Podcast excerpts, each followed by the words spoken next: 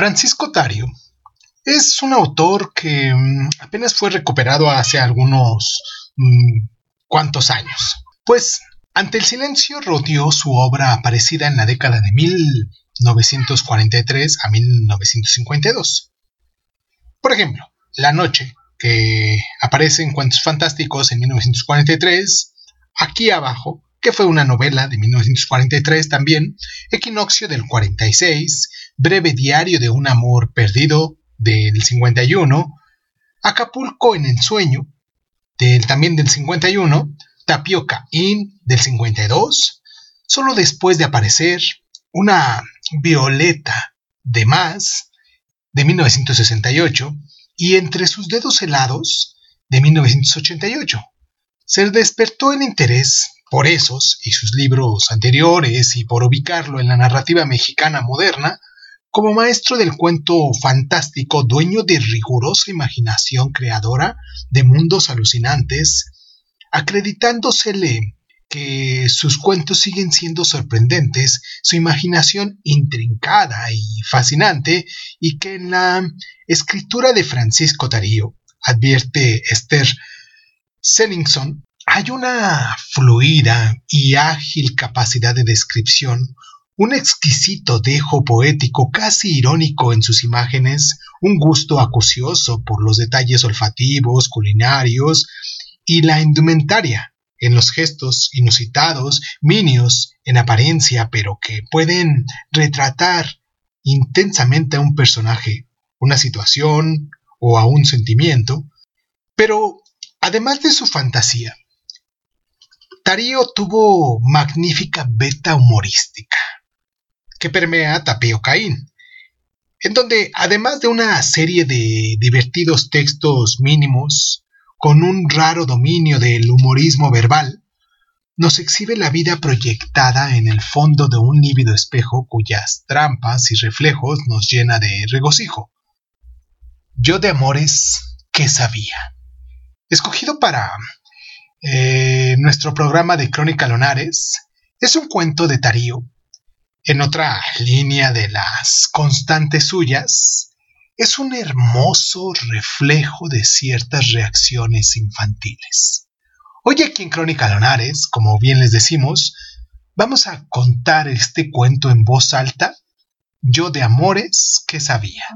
Yo soy Irving Sun, esto es Crónica Lonares y pues comenzamos. Cierra los ojos, cierra los ojos. Si escuchas que alguien se acerca, no temas, todo estará bien.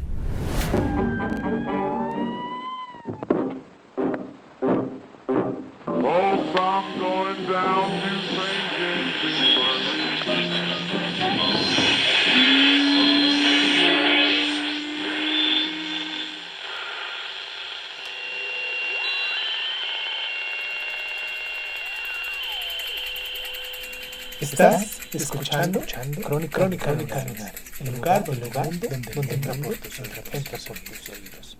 Bienvenido. Yo de amores que sabía. Francisco Tario.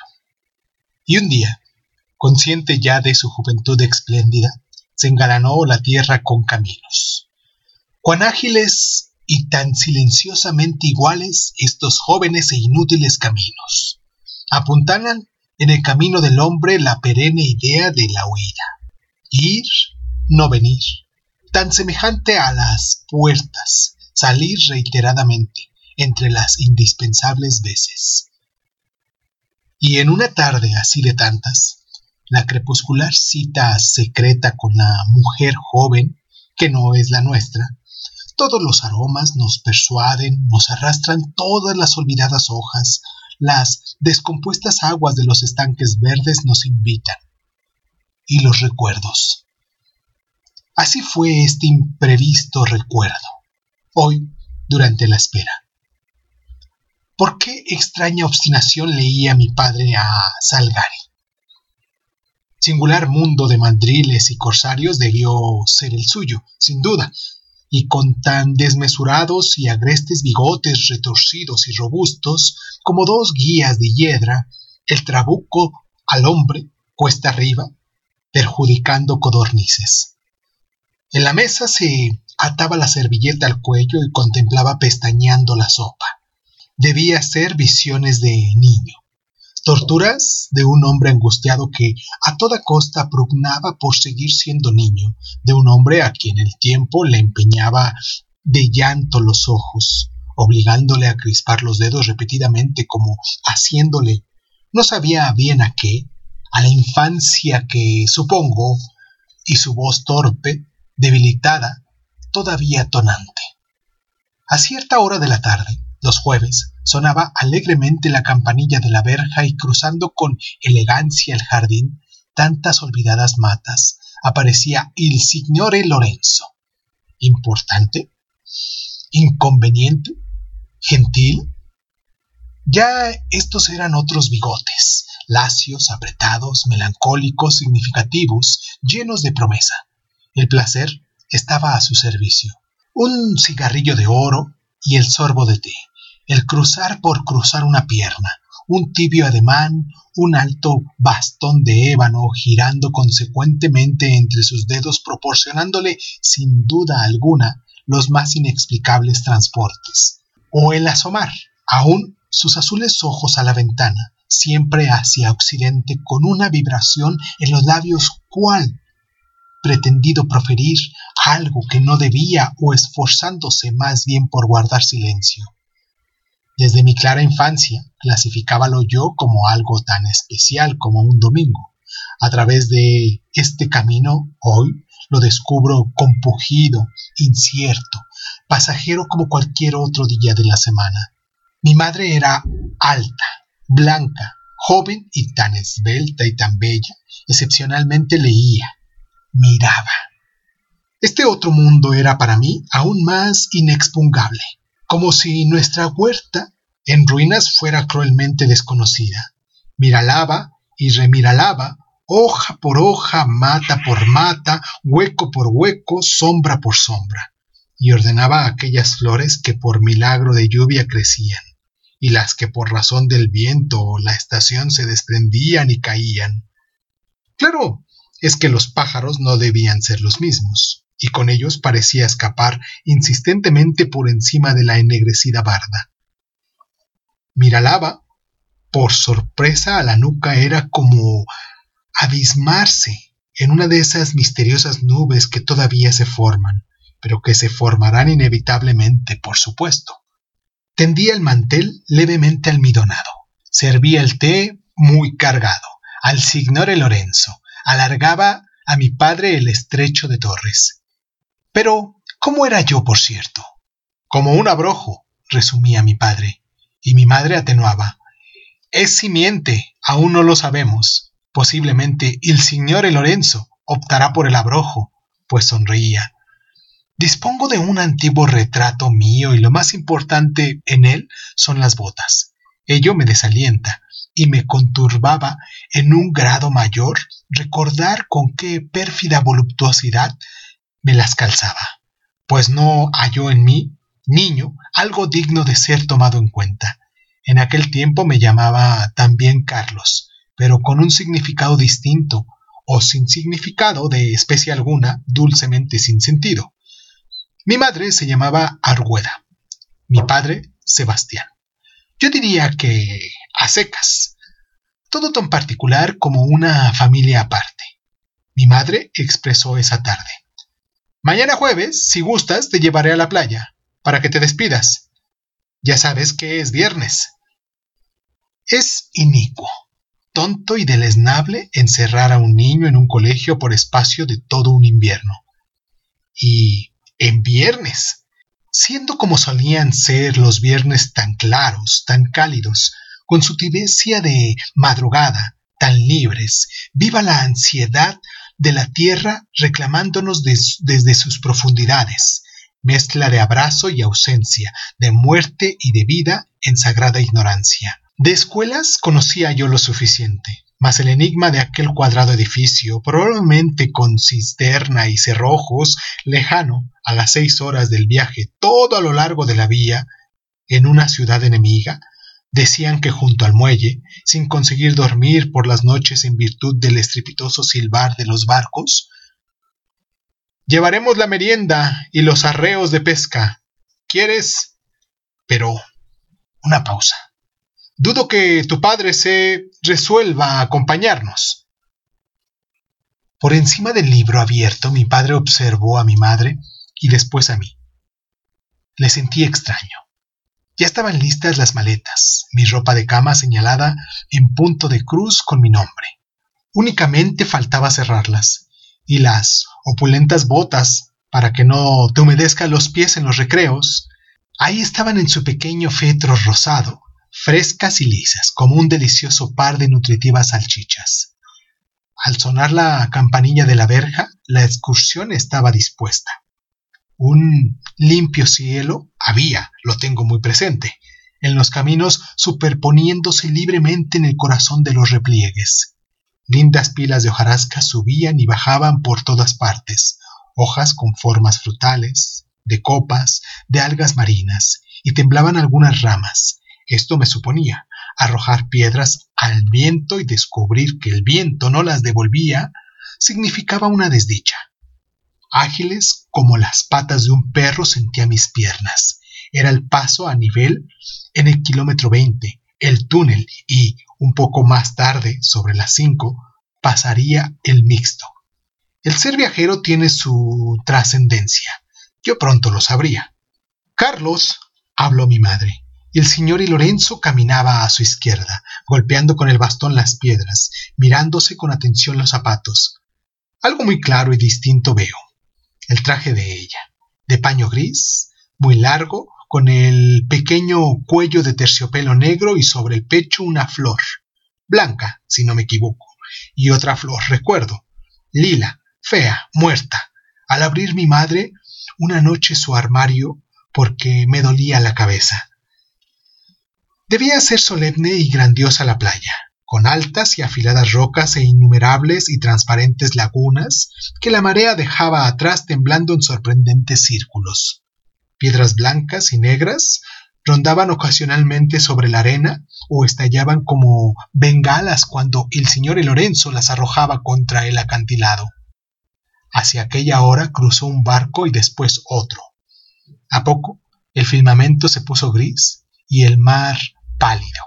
El señor Lorenzo señaló con su bastón a lo lejos. Parece de nieve, dijo. Mi madre sonrió, echándose atrás de improviso. A continuación, adoptó un aire muy serio que hoy llamaría melancólico. Ya el viento le había hurtado a su flor unos pétalos y cierta especie de misteriosa araña brillaba sobre su traje gris de paño. Por razones que se me escapaban, ni el señor Lorenzo, ni mi madre, ni yo tuvimos apetito. El membrillo, el queso y la fruta quedaron intactos.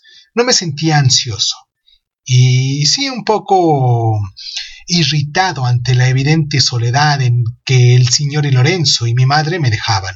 Con los ojos del alma volvía inútilmente a mi padre. Nunca, nunca, oí murmurar a mi madre. Era una horrible palabra, nunca, y la noté muy pálida. Permanecer a su lado o escapar hacia los afilados castillos de rocas resultaba lo mismo. Quizás el señor y Lorenzo fue en realidad quien me estorbaba. Quizás fuera él quien se interpusiera frenéticamente entre la ostentosa dicha y mi pobre espíritu.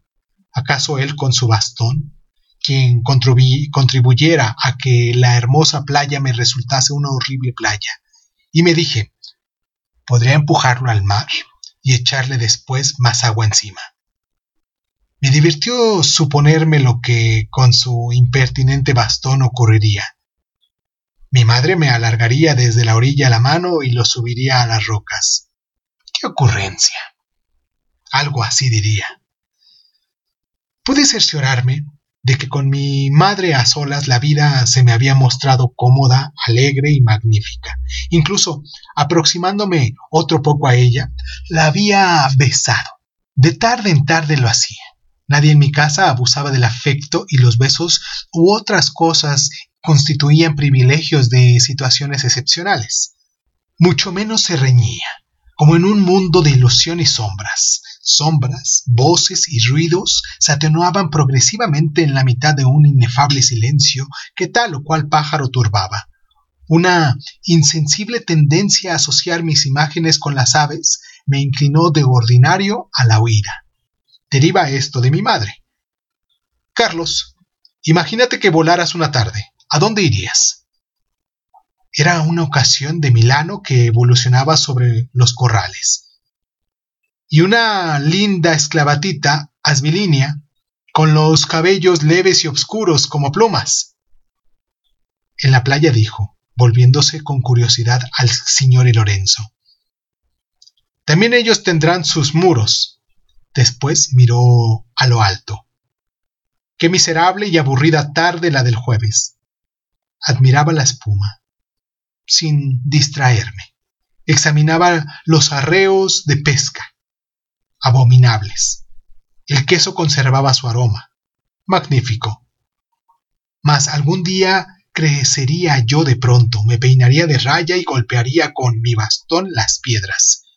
Y debajo de los mongólicos bigotes estoy cierto a que el señor Lorenzo me odiaba con su enigmática sonrisa. ¿Puede permitirme usted? aduje. ¿Que le diga algo a mi madre? Asintió con el bastón y la cabeza. Me incliné sobre ella. Vámonos. Estoy harto. Sí, tienes razón. Vámonos, repuso, y se puso en pie con sobresalto. A la mañana siguiente, en el tren de las once y media, partimos. Contra todo lo supuesto me sentía de un humor admirable. También mi madre lo parecía. Viéndola frente a mí, toda mía, mía y sola, se me antojaba tener los bolsillos repletos de oro y flores y entre los dedos manojos de perlas. Una impresión de riqueza infinita, de escandalosa opulencia, me apresó de súbito. Diría, diríase que, adjudicándome plenamente el panorama, podría ofrecérselo ostentosamente a mi madre para deleite suyo. Cuentos e historias había, de tesoros mejores y despropósitos semejantes. Mira, mira. ¿No ves?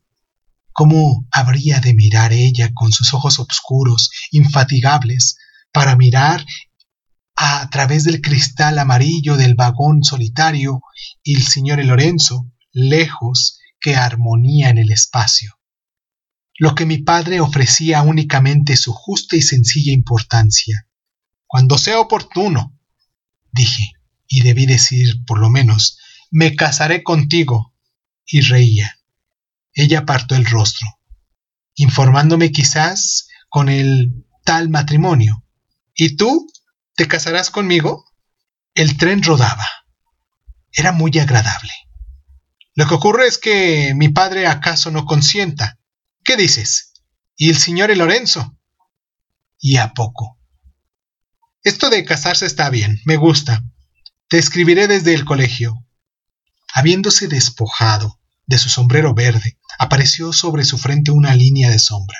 Golpeaba con insistencia sus guantes. Me miró de frente cuando llegamos. Listo. Y se incorporó sin prisas. Después bajamos. Estúpidamente oscura, insípida y amenazadora, apareció la ciudad bajo una lenta y malsana lluvia que escurría por los muros de las casas, descendía y se iluminaba brevemente frente a los escaparates para tenderse al fin con el pavimento con una alfombra metálica. Gritos, ruido y confusión sin origen o sin sentido. Las olas claras de la víspera, las pulidas ramas de los árboles, las ventanas sin cerrar, el río, mis queridas voces conocidas, las ranas, el péndulo del reloj, los grillos, este o el otro armastoste, la tormenta, los resortes de mi cama eran admirables rumores que alegraban el oído, y fácilmente, a espaldas de aquel edificio o al extremo de aquella plaza, se alzarían con el dedo en alto el colegio. Tras de sus puertas, cientos de ojos mirándome, examinándome, inspeccionando mis maletas, atrayéndome, hechizándome, cautivándome en un pozo de soledad, apartándome definitivamente de cuanto me era grato y querido. qué zozobra a cada torre, a cada esplendor imprevisto, a cada portal entornado. Al día siguiente se regresaría mi madre y yo ahí con el deber humillante de dejar transcurrir el invierno. ¿Qué sé yo hacia dónde caminábamos bajo el obscuro paraguas? Si te fatigas regresaremos. Acuérdate que tú nunca anduviste de noche. Me siento perfectamente. Sigamos. Hoy adivino cuántas cosas habría deseado confiarme mi madre. ¿Un refresco? Bueno, aquí mismo. De manzana. Ninguna sed, el menor estímulo. Comenzaba a descubrir su mirada que se me escapaba. Como quieras, te digo. ¿Crees realmente que sea ya tarde? Al doblar una esquina sentí sus cinco dedos en mi brazo. ¡Oh! ¡Me lastimas! Caminábamos deprisa. Tan desconocido y curioso todo. Ah, el muelle. Mira las banderillas. Y se detuvo, levantando el paraguas. ¡Tan lindas! Miré en cambio a mi madre, parpadeando. Iban y venían hombres obscuros, grasientos, con los brazos desnudos, velludos como demonios, contoneando sus cuerpos. En ocasiones se detenían, examinando a mi madre de arriba abajo, yo me volvía de pronto y ahí estaba en círculo, mascullando algo entre dientes. Hombres de pesadilla. Si se reían, ello me indignaba. Decididamente, no pintaba muy bien este asunto del colegio. Escucha, ¿oyes? Ahora va saliendo un barco. ¿Hacia dónde irá? Sentí ganas de llorar. No sé si en virtud de aquellos hombretones que miraban trágicamente a mi madre, o del buque que partía a pesar de sus luces. Cesó la lluvia. Plegó mi madre el paraguas y pronunció dos o tres frases sorprendentes que comprendí andando el tiempo.